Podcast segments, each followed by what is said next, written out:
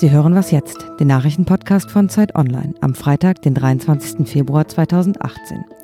Wir sprechen gleich über sexuellen Missbrauch an Schulen und wie wenig von Verantwortlichen getan wird, um Schülerinnen und Schüler besser zu schützen. Außerdem am Wochenende enden die Olympischen Winterspiele in Südkorea.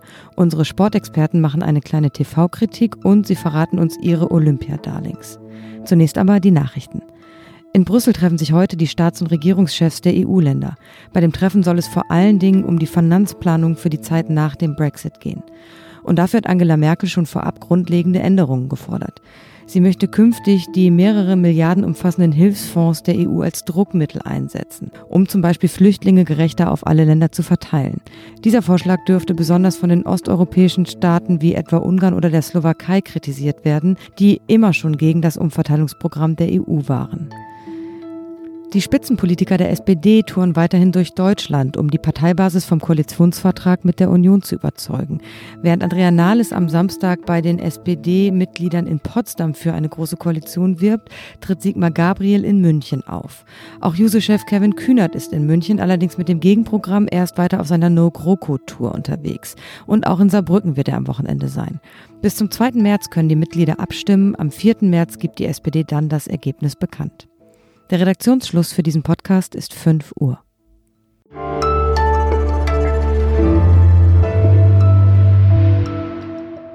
Mein Name ist Rike Havertz. Guten Morgen. Das Deutsche Jugendinstitut hat untersucht, wie es um die Prävention sexualisierter Gewalt an Schulen steht. Die Ergebnisse liegen Zeit Online und der Zeit exklusiv vor. Es wurden rund 7500 Schulen befragt und etwa 1500 Schulen haben auch geantwortet. Nur 13 Prozent aller befragten Schulen haben bis heute ein umfassendes Schutzkonzept entwickelt. Jahre nach den Missbrauchsskandalen am Berliner Canisius-Kolleg und an der Odenwaldschule hat das System Schule wenig verändert. Darüber spreche ich jetzt mit Carsten Polke-Majewski, Ressortleiter Investigativ bei Zeit Online. Guten Morgen, Carsten. Guten Morgen, Rike. Eigentlich sollen Schüler ihre Schule als einen geschützten Raum empfinden, aber oft genug ist das ganz offensichtlich nicht so. Ja, das stimmt. Bei uns hat sich vor Weihnachten eine junge Frau gemeldet und ihre Geschichte illustriert das ganz schön. Die stand kurz vor dem Abitur und irgendwann bekam sie eine E-Mail von einem Lehrer, der sich ihr auf merkwürdige Art und Weise nähern wollte. Er wollte sie als Nachhilfelehrerin gewinnen. Sie sagte ab, weil sie keine Zeit hatte und dann kamen weitere E-Mails und mit jeder rückte er ihr näher und irgendwann wollte er sich mit ihr auch persönlich treffen. Und diese junge Frau, damals 17 Jahre alt, machte sich große Sorgen und fragte sich, was will der von mir?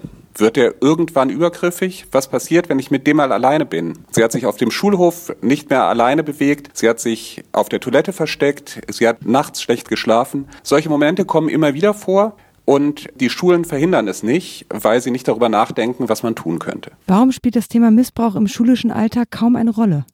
Vor acht Jahren hat es einen großen Missbrauchsskandal gegeben am Canisius-Kolleg, du sagtest das, an der Odenwaldschule. Damals haben die Politiker versprochen, dass sie dagegen vorgehen wollen und sie haben empfohlen, dass alle Schule Schutzkonzepte machen sollen. Das heißt, sie sollen sich überlegen, wie sie sich dagegen wehren können, dass solche Täter bei ihnen aktiv sein können. Danach ist aber nicht mehr viel passiert, weil es nämlich nicht verpflichtend ist. Und die Schulen sind mit vielen, vielen Dingen beschäftigt und dieses Thema ist da einfach weggesagt. Was müsste denn eigentlich passieren und wie sollen solche Schutzkonzepte aussehen?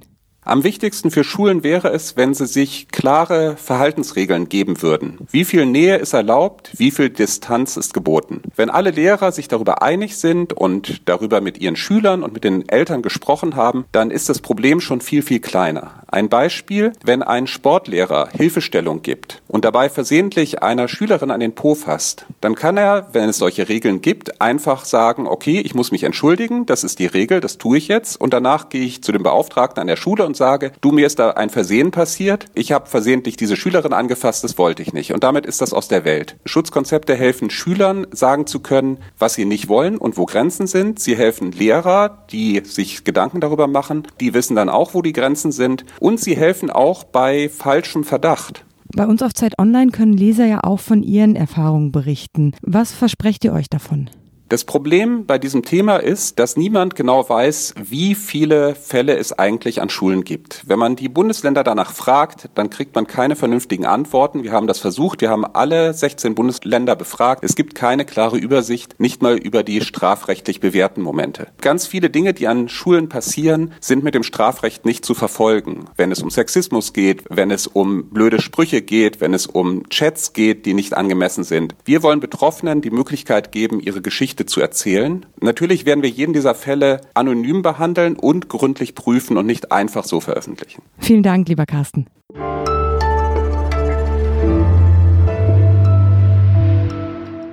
Und sonst so? Und sonst so? Das wollen wir gerne von Ihnen wissen, und zwar in Bezug auf unsere Podcasts.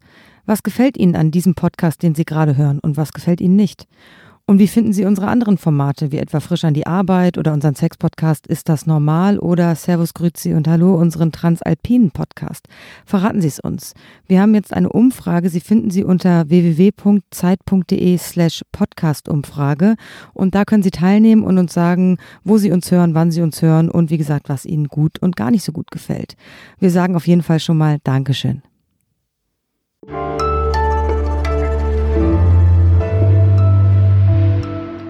Bis Sonntag heißt es noch, früh den Wecker stellen, wer keine Olympia-Entscheidung verpassen will. Dann enden die Winterspiele in Südkorea und ich habe gleich zwei Experten hier, die die vergangenen zwei Wochen quasi alles am Fernseher verfolgt haben, was es so zu sehen gibt. Fabian Scheler, der normalerweise auch manchmal hier am Mikro ist und moderiert, und Oliver Fritsch, beide aus unserem Sportressort. Hallo. Hallo. Hi.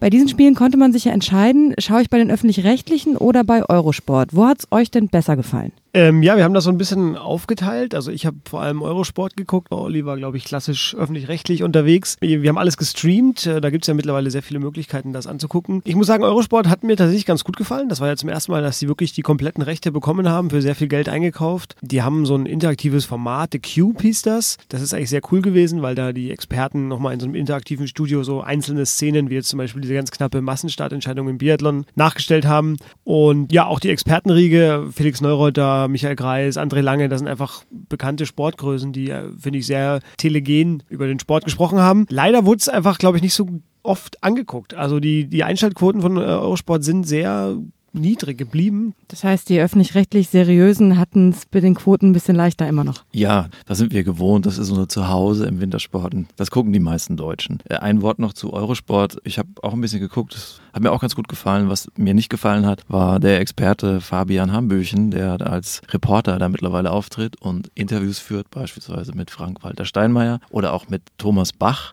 sondern das war so ein, so ein Kuscheljournalismus. Was ich schade finde und was natürlich dem Sport nicht gut tut, Genauso wie die unsäglichen Deutschlandrufe also von Kommentatoren. Die ja, ja. So Fangesänge am Mikro, ja. das ging irgendwie gar nicht.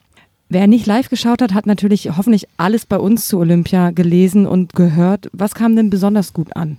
Am besten die Würdigung von unserem Reporter Christoph Siemes, von äh, Aljona Savchenko und Bruno Massot, unserem Goldpaar. Äh, das ging durch die Decke, muss man sagen. Und zu Recht. Genau, und mal gucken, jetzt gibt es ja noch vielleicht im Eishockey spannende Wettbewerbe, aber ich glaube auch, dass vor allem dieser Eiskunstlauf-Moment einfach für viele so, auch hier in der Redaktion hat man das deutlich gespürt, dass da viele nochmal so, jetzt habe ich so ein bisschen Olympiafieber. Ihr selbst habt euch für diese Spiele ja auch neue äh, Formate ausgedacht, zum Beispiel das Darling des Tages. Erzählt mal und verratet natürlich auch, wer waren denn eure Darlings? Ja, wir haben jeden Tag abstimmen lassen, drei oder vier Sportlerinnen und Sportler immer zur Wahl gestellt oder Funktionäre oder Maskottchen, was auch immer. Wir haben da keine Gefangenen gemacht ähm, und haben da die User abstimmen lassen. Da kam, es war immer sehr schnell klar, wer es wird. Also oft deutsche Medaillengewinner natürlich. Mein persönlicher Darling des Tages ist die Bobfahrerin Mariama Yamanka, die am Mittwoch völlig überraschend im Zweierbob Gold geholt hat. Sie kommt aus Berlin, ja, eine Wintersport-Hochburg, Berlin-Reinickendorf, wurde da von einem Leichtathletiktrainer entdeckt, aufgrund ihrer Athletik eben als Bobfahrerin, wurde vom deutschen Bobtrainer noch vor Olympia quasi bestraft. Ihr wurde die Anschieberin weggenommen, die wurde quasi auf Bob Deutschland 1 gesetzt. Also es war eigentlich kompletter innerdeutscher Überraschungserfolg und sie hat da sehr sympathisch gejubelt. Und sie hat sich auch deutlich zu Vielfalt bekannt, weil drei dunkelhäutige Sportlerinnen eben auf dem Podest standen und das war so mein, meine Sportlerin dieser Spiele.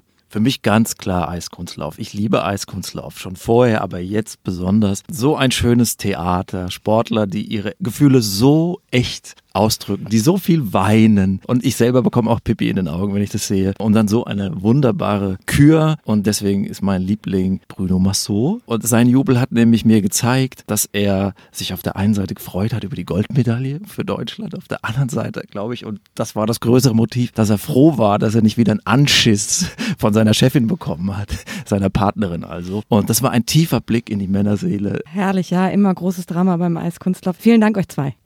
Das war's für den Moment bei Was jetzt, dem Nachrichtenpodcast von Zeit Online. Eine neue Folge gibt's am Montag wieder. Bis dahin.